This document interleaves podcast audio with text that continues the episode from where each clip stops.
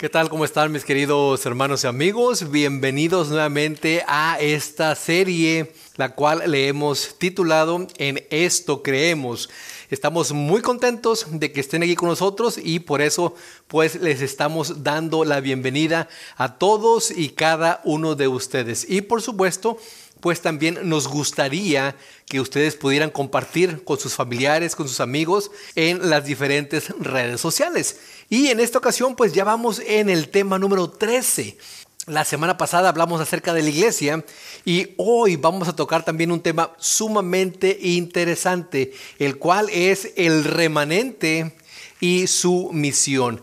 ¿Quién es el remanente o qué es el remanente? ¿Cuál es la misión de ese remanente aquí en la tierra hoy en día? Pero antes de empezar, les voy a invitar a que me acompañen a hacer una pequeña oración. Oremos. Padre, te agradecemos infinitamente por tu amor, por tu misericordia, por tus bondades. Y en esta ocasión, oh Padre, ante ti venimos a pedirte perdón por nuestros pecados, por nuestras faltas y a pedirte, oh Padre, de tu Santo Espíritu, que toque nuestra mente, que toque nuestro corazón, que salgamos hoy, oh Padre, henchidos de tu palabra, que salgamos hoy, oh Padre, habiendo hecho una decisión que nos lleve a la vida eterna. Todo eso te lo pedimos no porque tengamos méritos, sino en la sangre preciosa de tu Hijo amado Cristo Jesús. Amén. Bueno, mis queridos hermanos y amigos, hoy es un tema muy interesante, como cada semana. Hoy vamos a hablar acerca de el remanente y su misión. Para eso, quiero que vayamos a la primera cita que traemos en esta ocasión, que se encuentra en el libro de Apocalipsis, capítulo 12 y versículo 17. Apocalipsis 12, 17. Y dice la palabra de Dios de la siguiente manera. Entonces el dragón se llenó de ira contra la mujer y se fue a hacer guerra contra el resto. En unas versiones dice contra el remanente de la descendencia de ella, los que guardan los mandamientos de Dios y tienen el testimonio de Jesucristo. Aquí podemos ver eh, varias cosas muy interesantes. El dragón haciéndole guerra al remanente, la descendencia de la mujer. Y si recordamos, la semana pasada estuvimos hablando y estuvimos diciendo que la Biblia habla también en forma figurada y como hablamos de la iglesia, tocamos un tema o tocamos un texto muy interesante donde dice que la mujer es representación de la iglesia o que la iglesia es representada como una mujer aquí en la palabra de Dios. Así es que cuando dice que el dragón, ya sabemos, la serpiente antigua que se llama Diablo y Satanás, hace guerra contra el remanente, contra lo que queda, contra la descendencia de ella, o sea, de la mujer. Pero ¿quiénes son ellos? Sigue diciendo, los que guardan los mandamientos de Dios y tienen el testimonio de Jesucristo. Yo creo que la primera parte de esta última parte no tiene pierde. Dice los que guardan los mandamientos de Dios. ¿Y cuáles son los mandamientos de Dios? Por supuesto, los diez mandamientos, los que Él le entregó a Moisés allá en el monte Sinaí. Esa iglesia representada como remanente debe y tiene que guardar los mandamientos de Dios. Pero que también dice, y tienen el testimonio de Jesucristo. ¿Cuál es ese testimonio de Jesucristo? Bueno, la Biblia lo dice, mi querido hermano y amigo, y hoy lo vamos a ver. Hoy, si usted no sabía, hoy lo vamos a descubrir también. A simple vista o a simple lectura pudiéramos decir, bueno, el testimonio de Jesús fue el que vino y dio aquí en la tierra.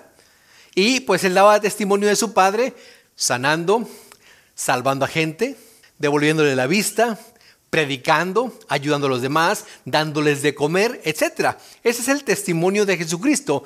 Pero la Biblia también habla de otro testimonio de Jesucristo, el cual vamos a ver, como les digo, y vamos a descubrirlo en esta ocasión.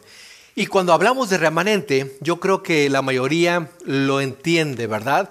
Eh, principalmente aquellas personas que han trabajado en la costura en la confección de ropa, que cuando están utilizando una tela y ya les queda la última parte de esa tela, pero esa, pero esa tela ya no les sirve para nada, le llaman remanente. No es que no les sirva para nada, sino que ya no les sirve, por ejemplo, para hacer una camisa, ya no les sirve para hacer ah, un saco o un pantalón, pero eso, lo que sobra, lo que queda, le llaman remanente. Se le puede dar, por supuesto, otro uso. Ahora, mi querido hermano y amigo, tenemos aquí un problema. De todas las denominaciones que hay dentro del cristianismo, todas ellas dicen que son la iglesia verdadera. Todas ellas dicen que son el remanente de Jehová, que son el pueblo adquirido, que son el real sacerdocio. Pero, como lo acabamos de ver, aquí en Apocalipsis 12, 17, dice que la iglesia verdadera es el remanente, es lo que queda, pero eso que queda es o son los que guardan los mandamientos de Dios y tienen la fe de Jesús. Ahora, vayamos al Antiguo Testamento y vamos a ver cómo es que este remanente tiene que ser o tenía que ser. ¿Cómo es que el Antiguo Testamento menciona y da algunas características de este remanente? Para eso quiero que me acompañen al libro de Sofonías. Al libro de Sofonías está eh, uno de los eh, profetas menores y que es un poquito difícil de encontrar, pero si usted encuentra a Daniel, eh, está algunos eh, libros más adelante, Daniel, Oseas, Amós, Habacuc, Nahum, Miqueas, Jonás, y luego usted va a encontrar Sofonías. Sofonías, capítulo 3 y versículos 13, nos dice de la siguiente manera, el remanente, dice aquí en esta versión, de Israel, no hará injusticia ni dirá mentira, ni en boca de ellos se hallará lengua engañosa porque ellos serán apacentados y dormirán y no habrá quien los atemorice. Mi querido hermano, esto es sumamente interesante y me gusta mucho porque dice que el remanente de Israel, nosotros somos el Israel espiritual. Una vez que el pueblo de Dios al cual había sido llamado desde el principio, el pueblo de Israel, ellos se alejaron de Dios, Dios les llamaba y les llamaba y les llamaba y no hacían caso. Vino Cristo Jesús, quería Él juntarlos a todos, no hacían caso incluso hasta eh, hicieron planes para matarlo, hasta lo mataron. Y a partir de la resurrección de Cristo Jesús, ya ellos fueron rechazados como pueblo. Ahora fue un llamado no solamente eh, para ellos, a los que querían por supuesto obedecer, sino para todo el mundo. También los gentiles fueron parte de ese llamado ahora. Y hoy nosotros somos parte del pueblo de Dios. Ya no somos israelitas de nacimiento, como dice el apóstol Pablo, no es israelita el que nace, sino israelita el que acepta a Cristo Jesús. Y nosotros ahora somos parte de ese Israel. Y dice aquí que el remanente de Israel no hará injusticia ni dirá mentiras. ¿Cuántas veces? Y lo mencionamos la semana pasada. ¿Cuántas veces, mis queridos hermanos y amigos, por las injusticias que nos hacen dentro de la iglesia, dirigentes, pastores, eh, predicadores, no sé cómo les llamen ustedes, por esas injusticias que ellos hacen, nos alejamos de la iglesia y ya no queremos saber nada más de ellos. Mi querido hermano y amigo, si le hacen una injusticia a usted, téngalo por seguro que esa iglesia no es la verdadera. Porque aquí lo dice, la injusticia dentro de ellos, dice, no debe haber ni injusticia, ni mentira, ni en su boca hallarse lengua engañosa. Les, les comentaba la semana pasada, el tema pasado, cómo es que pastores, cuando nosotros nos acercábamos a ciertas personas, para estudiar la palabra de Dios o que ellas se acercaban con nosotros y empezábamos a estudiar, ellos les mentían para que ya no siguieran estudiando con nosotros, para que ya no siguieran estudiando la palabra de Dios. Y tristemente esos pastores, no quiero dar un juicio aquí, pero esos pastores tristemente van en camino de perdición a menos de que ellos se arrepientan. Y sigue diciendo, porque ellos serán apacentados. Fíjese cómo eh, hace la comparación de un rebaño. El rebaño dice que tiene que ser apacentado Y dormirán, dice, y no habrá quien los atemorice. Por más que Satanás, mi querido hermano y amigo, nos ataque, si nosotros estamos bajo las alas de Dios, bajo las alas y la sombra del Omnipotente, no deberíamos de temer. Caerán a tu lado mil y a tu otro lado diez mil, pero no temeré porque tú estarás conmigo. Mi querido hermano y amigo, qué bueno sería que nosotros entendiéramos el mensaje que Dios quiere para nosotros.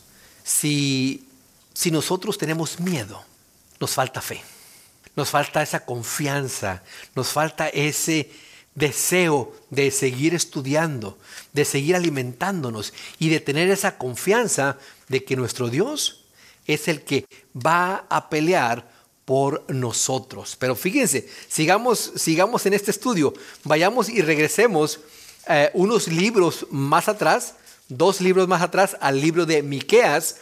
Y dice Miqueas capítulo 4 y versículo 6. Miqueas capítulo 4 y versículo 6. En aquel día, y el versículo 7 también, y en aquel día, dice Jehová, juntaré la que cojea, y hablando acerca de las ovejas, por supuesto, y recogeré la descarriada y a la que afligí. Y pondré, dice el versículo 7, a la coja como remanente y a la descarriada como nación robusta, y Jehová reinará sobre ellos en el monte de Sión desde ahora y para siempre. E, es, es sumamente interesante la primera parte porque dice que Él va a juntar a la que cojea y a la descarriada y a la que aflige. Cuando habla la palabra de Dios acerca de la que cojea, no es de que tenga esta oveja una malformación, no es que esté coja, sino que por el andar en el camino, de tanto estar cansada, tal vez, o de tanto caminar, ya está muy cansada, tal vez tenga ampollas en sus patitas, o en sus pies en, este, en esta ocasión porque está hablando acerca de su pueblo. Y dice que él va a juntar a esta a la que cojea. ¿Cómo? Que a pesar de todo el camino que hemos andado, usted, mi querido hermano, y yo, no hemos cesado de seguir caminando para encontrarnos con nuestro Dios. Y ya después de caminar mucho, ya nos empiezan a doler los pies, ya nos empiezan a salir ampollas y empezamos a coger. A eso se refiere el profeta Miqueas aquí cuando habla acerca de la cojea, la que cojea. Y por supuesto también la descarriada. Hay ovejas, recuerden la semana pasada, la que Cristo dijo, tengo ovejas que no son de este redil, pero les tengo que llamar y cuando ellas escuchen mi voz, vendrán y formarán parte de este redil. Qué interesante, ¿verdad? Y mire, mi querido hermano, aquí mismo, pero ahora en el capítulo 7 de aquí de Miqueas y en el versículo 18, fíjese cómo termina el profeta Miqueas su libro. ¿Qué Dios como tú que perdona la maldad y olvida el pecado del remanente de su heredad? No retuvo para siempre su enojo, porque se deleita en misericordia. Alabado sea el nombre de nuestro Dios, mi querido hermano y amigo. ¿Qué Dios el que tenemos? Que Él no es un Dios vengativo, no es un Dios rencoroso, sino que dice que Él no se va a acordar más de nuestros pecados. Pero ¿qué tenemos que hacer nosotros? Nosotros también tenemos parte. Tenemos que ir a Él y entregarle nuestros pecados, arrepentidos por lo que hemos hecho. Y Él va a tomar esos pecados, los va a cubrir con la sangre de Cristo Jesús. Y dice, no me acordaré de ellos más. Porque no retuvo para siempre su enojo, porque se deleita en la misericordia. Nuestro Dios es un Dios, mi querido hermano y amigo, misericordioso. Ahora, ¿será acaso que ser parte del remanente significa no pecar y ser perfecto? Por supuesto que no. Ya lo acabamos de explicar, cómo esta oveja que va cojeando y que va cansada y que tal vez hasta muchas veces podemos ir renegando por lo que nos pase, pero continuamos en la caminata. Bueno, Dios sabe que somos débiles. Dios sabe que tenemos debilidades. Dios sabe que podemos tropezar, Dios sabe que podemos caer, pero Él sigue llamándonos, mi querido hermano y amigo. Y no es el que cae, sino el que se levanta y a pesar de que cayó, sigue el camino con su mira puesta en Cristo Jesús. Eso es parte del remanente. Eso es el remanente. Un pueblo obediente, un pueblo que escucha, un pueblo que tiene el testimonio de Cristo Jesús, que en su boca no hay engaño, en su boca no hay mentira, mi querido hermano y amigo. Ahora, ¿cuándo aparecerá o cuándo apareció el remanente? Porque han pasado muchos años. Ahora, miren, vayamos rápidamente al libro de Apocalipsis. Aquí el libro de Apocalipsis es un libro muy interesante porque en él encontramos al remanente, a ese, a ese pueblo que está en el último tiempo de este mundo y a este pueblo que tiene una misión aquí en este mundo, tiene un mensaje que predicar. Apocalipsis capítulo 12, versículo 6 y versículo 14. Fíjense lo que dice Apocalipsis 12, 6. Y la mujer, o sea, la iglesia, huyó al desierto, donde tiene lugar preparado por Dios, para que allí la sustenten por 1260 días. Recordemos que el libro de Apocalipsis es un libro profético. ¿Cuándo fue que sucedió esto? Bueno, ahorita lo vamos a ver. Dice el versículo también 14, y le dieron a la mujer las dos alas de la gran águila para que volase de delante de la serpiente al desierto, a su lugar donde es sustentada por un tiempo, tiempos y la mitad de un tiempo. También es muy interesante esto porque esto que vemos en el versículo 14 es lo mismo que habla en el versículo 6. Los 1260 días o años es lo mismo que tiempo, tiempos y la mitad de un tiempo. No tenemos ahorita, válgase la redundancia, el tiempo para explicar esto, pero seguramente en un tema más adelante lo vamos a explicar y le vamos a recordar este tema que tocamos hoy también. Entonces, dice aquí que por 1260 días, ¿cuándo ocurrió esto? Bueno, a partir del año 538, cuando se dio una orden de persecución al pueblo de Dios, Dios envió a sus hijos, a sus ovejas al desierto para que éstas no fueran aniquiladas.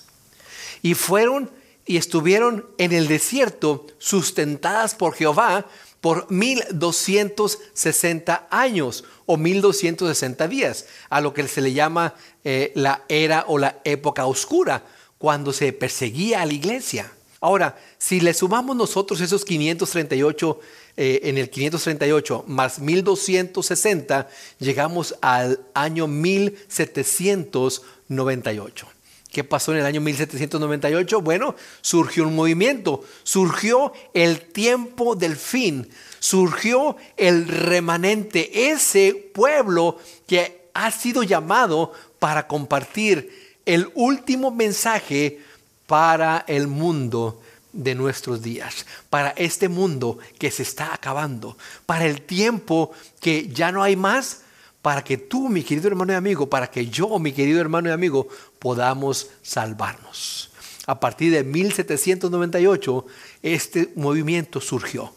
Y este movimiento, por supuesto, como les acabamos de ver hace un momento, tiene que ser obediente, guardando los mandamientos de Dios y, por supuesto, tener el testimonio de Cristo Jesús. Ahora, ¿cuáles son las características de este remanente final? De este remanente del fin de los tiempos.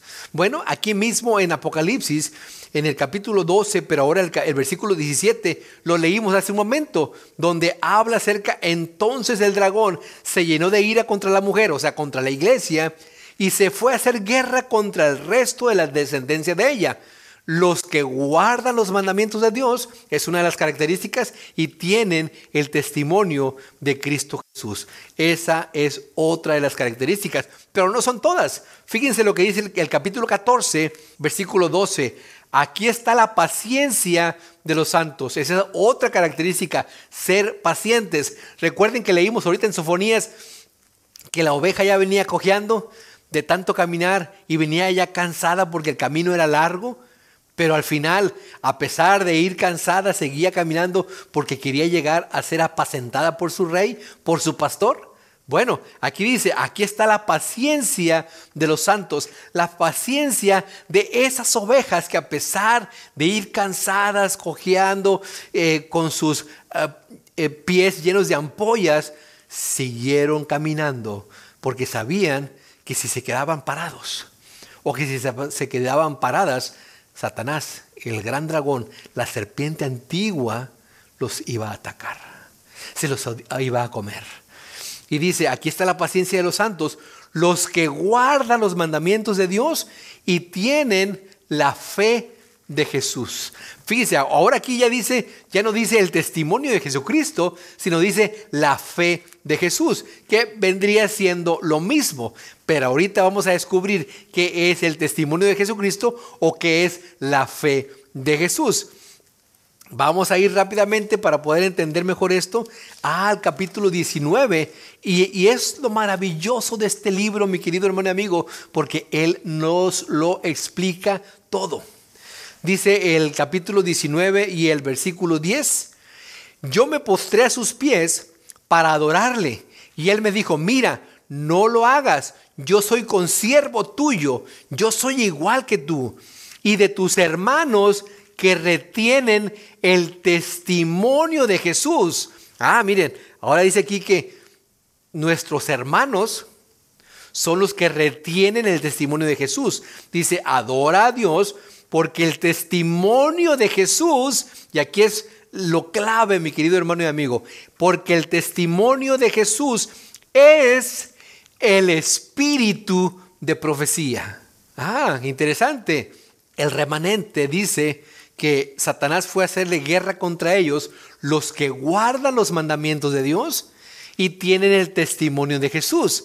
Y aquí nos dice en el capítulo 19 y el versículo 10 que el testimonio de Jesús es el espíritu de profecía, el, el profetizar, el dar un mensaje para el pueblo de Dios. Hoy, tristemente, mi querido hermano y amigo, hay tantas personas que se autonombran profetas, pero cuando tú filtras sus vidas con la palabra de Dios, distan mucho de ser verdaderos profetas. Son falsos profetas. Cuando ellos empiezan a engañar a la gente, cuando dicen, si tú me das, si tú me das esta ofrenda de mil dólares, o si tú me das una ofrenda de dos mil dólares, yo voy a profetizar para que tengas más vida, para que tengas más casas, para que tengas más carros. ¿Cuántos de nosotros, y no es que me lo hayan contado, o no es que se lo hayan contado usted, mi querido hermano y amigo, porque yo sé que usted ha visto en la televisión o en algún video ese tipo de personas que se hacen llamar profetas, pero viven como el mundo. Quieren dinero para ellos, venden sus profecías, engañan a la gente. Ya lo leímos en Sofonías. El verdadero pueblo de Dios, el remanente, no debe tener engaño en su boca. Adora a Dios porque el testimonio de Jesús es el espíritu de profecía. ¿Quieres conocer un poquito más acerca de esto? Bueno, vayamos rápidamente al capítulo 22 y el versículo 9. Y aquí es, yo creo que te va a volar la mente. Dice, pero él me dijo, fíjense que, que el, el 19.10 dijo, yo me postré a sus pies para adorarle y él me dijo, o sea que está hablando de lo mismo. Pero él me dijo, mira, no lo hagas. En el 10 dice, mira, no lo hagas. Ah, mire, está, está leyendo, está hablando lo mismo. Yo soy consiervo tuyo. Ah, no lo hagas, yo soy consiervo tuyo. Ah, y de tus hermanos. Pero fíjense cómo dice aquí en el, en el capítulo 22, versículo 9. De tus hermanos los profetas. Ah, mire nada más. El, el, testimonio de Jesucristo o el testimonio de Jesús o la fe de Jesús es dar profecía, es tener el don profético. Pero él me dijo, mira, no lo hagas, porque yo soy consiervo tuyo de tus hermanos los profetas y de los que guardan la palabra de este libro, adora a Dios. Qué interesante, mi querido hermano y amigo, cómo la palabra de Dios nos esclarece cada una de las frases, nos esclarece cada uno de los símbolos, nos esclarece nuestro, nuestra misión aquí en la tierra. Pudiéramos dejarle aquí, pero tenemos más. Tenemos más porque yo quiero que usted aprenda, mi querido hermano, y que usted quiera ser parte, si es que no lo es, de ese remanente. Y por supuesto, que pueda tener el testimonio de Jesucristo, que pueda tener la fe de Jesús, que pueda tener el espíritu de profecía, que usted pueda ser un profeta. Pero no esos profetas que se, autonombran, porque los profetas, su misión era ir, era ir y dar un mensaje al pueblo de Dios, que lo recibía, por supuesto, a través de Dios. Dios le hablaba, le decía, ve y predícales, ve y diles, ve y amonéstalos. Pero el profeta tenía que tener también una vida recta, que en su boca no hubiera engaño. ¿Cuántos de nosotros pudiéramos decir que tenemos una vida recta y que en nuestra boca no hay engaño? ¿Cuántos de nosotros? ¿Cuántos de los que se autonombran profetas pueden decir que tienen una vida recta? Que obedecen los mandamientos de Dios, los diez, no nueve, no ocho, diez, incluyendo el sábado, por supuesto. Aquí hay una iglesia que se hace llamar la iglesia de la profecía. Pero cuando yo voy a la palabra de Dios y dice que la iglesia de la profecía son aquellos que guardan los mandamientos de Dios y ellos se reúnen en un día el cual Dios no dejó para reunirse. A mí me dice que esa iglesia solamente le puso el nombre para atraer gente y para poder hacer dinero. La iglesia de la profecía, lo acabamos de ver aquí, son los que guardan los mandamientos de Dios. Diez no nueve, no ocho, diez. Y tienen la fe de Jesús. Dan el mensaje de amonestación a los demás. Dan el mensaje de llamamiento a los demás. Para que vengan a los pies de Cristo Jesús. Para que vengan y formen parte de ese remanente. Ahora, mi querido hermano y amigo, ¿se puede rechazar a un profeta por el hecho de que aquí en la Santa Escritura no tenga él escrito algo? Se puede rechazar a un profeta porque sus escritos o sus profecías no forman parte de la palabra de Dios. Bueno, miren, vayamos rápidamente al libro de Segunda de Samuel, capítulo 7 y versículo 2. Segunda de Samuel, capítulo 7 y versículo 2. Y vamos a ver algo muy interesante aquí en, esta parte. Dijo el rey al profeta Natán. Ah, miren, el profeta Natán. No hay ningún libro en la, en la Biblia que se llame Natán, ¿verdad? No. No hay tampoco nada aquí en la Biblia donde diga estos fueron los escritos de Natán, ¿verdad? No. Mira, ahora yo habito en la casa de cedro y el arca de Dios está entre cortinas. Aquí menciona a un profeta que por supuesto era el profeta del pueblo de Dios, que lo escuchaban, que lo obedecían, que recibían algunos, otros no recibían el mensaje que, traía de Dios, pero no por eso, no porque él no tuviera ningún escrito, se le rechazaba. Aquí está el ejemplo. ¿Quieren otro ejemplo? Vayamos rápidamente al libro de Primera de Samuel. Estábamos en el, segundo libro de Samuel, ahora vayamos al primer libro de Samuel, capítulo 22 y versículo 5. Primera de Samuel, capítulo 22 y versículo 5. Pero el profeta Gad, ah, miren, qué interesante. Este profeta tampoco escribió ningún libro, tampoco hay nada escrito de él aquí en la Biblia.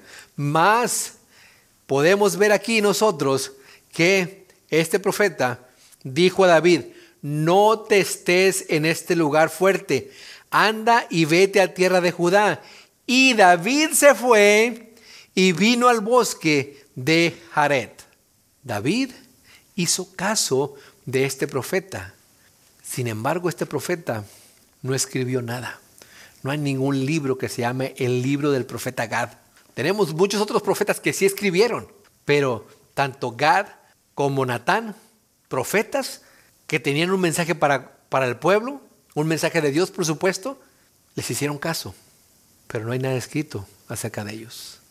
Vayamos rápidamente al libro de Hechos, al libro de Lucas, perdón. Lucas, Lucas capítulo 7 y versículo 28. Lucas capítulo 7 y versículo 28. Fíjese lo interesante de esto. Os digo que entre los nacidos de mujeres no hay mayor profeta. Estas son palabras de Cristo Jesús. Os digo que entre los nacidos de mujeres no hay mayor profeta que Juan el Bautista. Pero el más pequeño en el reino de Dios es mayor que él. Interesante. ¿Qué escribió? ¿Qué libro escribió Juan el Bautista? Ninguno. La misión de él fue preparar el camino para Cristo Jesús. ¿Recuerdan? Cuando Cristo Jesús antes de ser bautizado iba caminando hacia Juan el Bautista y Juan el Bautista estaba bautizando, porque era lo que hacía, era predicar, llamarles al arrepentimiento y bautizarlos. Y cuando vio a Cristo Jesús dijo, he ahí el Cordero de Dios que quita el pecado del mundo. Pero él no escribió absolutamente nada. Hay registros de lo que él dijo, pero no hay registro que él haya escrito algo. Y no porque él no haya escrito algo, no se, aquí dentro de la Biblia, no vamos a decir que no es un verdadero profeta. Ahora, vayamos un poquito más lejos. ¿Se podría rechazar a un profeta por el simple hecho de ser mujer? Por supuesto que no. Vamos a ver qué es lo que nos dice la palabra de Dios. Vayamos rápidamente al libro de jueces. Jueces capítulo 4 y versículo 4. Jueces 4, 4. Eh, muy interesante, muy interesante lo que vamos a ver en este momento. Jueces capítulo 4 y versículo 4. Gobernaba en aquel tiempo a Israel una mujer, Débora, profetisa, mujer de Lapidot. Miren qué interesante, una mujer que gobernaba al pueblo de Israel. Y no solamente lo gobernaba, sino que también era una profetisa. Y el pueblo de Dios no la rechazó por ser mujer. Al contrario, si traía un mensaje para el pueblo de Dios, deberían de haberla aceptado. Y por supuesto la aceptaron, que hasta gobernadora era. Entonces aquí tenemos a esta Débora que era profetisa. Pero no queda ahí esto, mi querido hermano y amigo. Mire, vayamos y regresemos al segundo libro de Reyes. Segunda de Reyes, capítulo 22 y versículo 14. Segundo libro de Reyes, capítulo 22 y versículo 14. Para ver qué es lo que nos dice la palabra de Dios acerca de alguna otra profetisa. Entonces fueron al sacerdote Gilcías y Aicam, Akbor, Safán y Asaías a la profetisa Ulda. Ah, mire qué interesante. Estos, estos sacerdotes van a la profetisa Ulda, mujer de Salum, hija de Tikba, hija de Arás, guarda de las vestiduras, la cual moraba en Jerusalén en la segunda parte de la ciudad, y hablaron con ella. Los dirigentes de la iglesia, los dirigentes del pueblo de Dios, de Israel en aquel entonces, fueron con una mujer profetisa porque necesitaban saber si Dios aceptaba o no aceptaba, si Dios estaba de acuerdo o no estaba de acuerdo, si Dios les decía vayan o no vayan. Y era una mujer profetisa. Ya tenemos a Débora y también tenemos aquí a Hulda. Vamos a ver otro ejemplo. Bueno, acompáñenme rápidamente al libro de Hechos. Hechos capítulo 21 y versículo 9. Hechos capítulo 21, versículo 9. Este tenía, hablando acerca de, eh, de, Felipe, uno de los diáconos que se habían escogido, recuerdan, cuando tenían problemas los discípulos con las viudas que no eran atendidas, las viudas, viudas griegas, y que dijeron, bueno, nosotros no podemos porque estamos en la tarea de compartir la palabra de Dios, pero ustedes escojan a siete diáconos, los cuales pues fueran honestos y fueran comprensibles con todos los demás. Felipe era uno de ellos. Y este Felipe dice que tenía cuatro hijas doncellas que profetizaban. Y por supuesto la Biblia no habla de que eran falsas profetas, ni de Débora, ni de Hulda, ni de las hijas de Felipe. Pero Dios tuvo a bien registrar que eran mujeres y que profetizaban y que llevaban el mensaje al pueblo de Dios. Qué interesante, qué interesante, mi querido hermano y amigo. Quisiéramos ir cerrando ya en, este, en esta ocasión y preguntarte, ¿qué movimiento después de 1798, movimiento por supuesto cristiano, surgió y entre sus creencias, entre sus prácticas, está el de guardar los mandamientos de Dios, obedecer lo que la palabra de Dios dice y tener el testimonio de Jesús, tener la fe de Jesús, tener el espíritu de profecía. Yo te invito, mi querido hermano y amigo, a que busques a este movimiento. Yo te invito, mi querido hermano y amigo, a que cuando tú encuentres este movimiento, o tal vez tú encuentres algún movimiento y pienses, esta es la iglesia verdadera, vayas a la palabra de Dios y compares lo que hacen. Miren, solamente si compararas los diez mandamientos con ese movimiento, con esa iglesia, pudieras estar seguro tú si ese movimiento es el verdadero. Si falla, si falta en alguno de esos mandamientos, no es el verdadero. Tiene que guardar los diez mandamientos. Ahora, ¿será que somos porque yo me cuento dentro de este movimiento. ¿Será que somos mejores que los demás solamente por ser llamados? Si no mal recuerdo, cuando eh, Dios le dijo al pueblo de Israel, yo te llamé, no por ser especial, eras el más insignificante de la tierra. Había naciones poderosas, pero yo te llamé porque a mí me nació el llamarte a ti, el más insignificante para que tú fueras mi representante aquí en la tierra. Tristemente sabemos y conocemos que el pueblo de Dios, los judíos, Israel, se desviaron tanto que en lugar de atraer al mundo a, las filas de Dios, ellos dijeron, no, nosotros somos los escogidos, que ni se me acerquen. Ustedes son paganos, Ustedes son gentiles. Ustedes no fueron escogidos por Dios, nosotros sí. Miren mi querido hermano, vamos rápidamente al libro de Romanos capítulo 11 y versículo 5, para ver si nosotros deberíamos de creernos más por formar parte del remanente de Dios.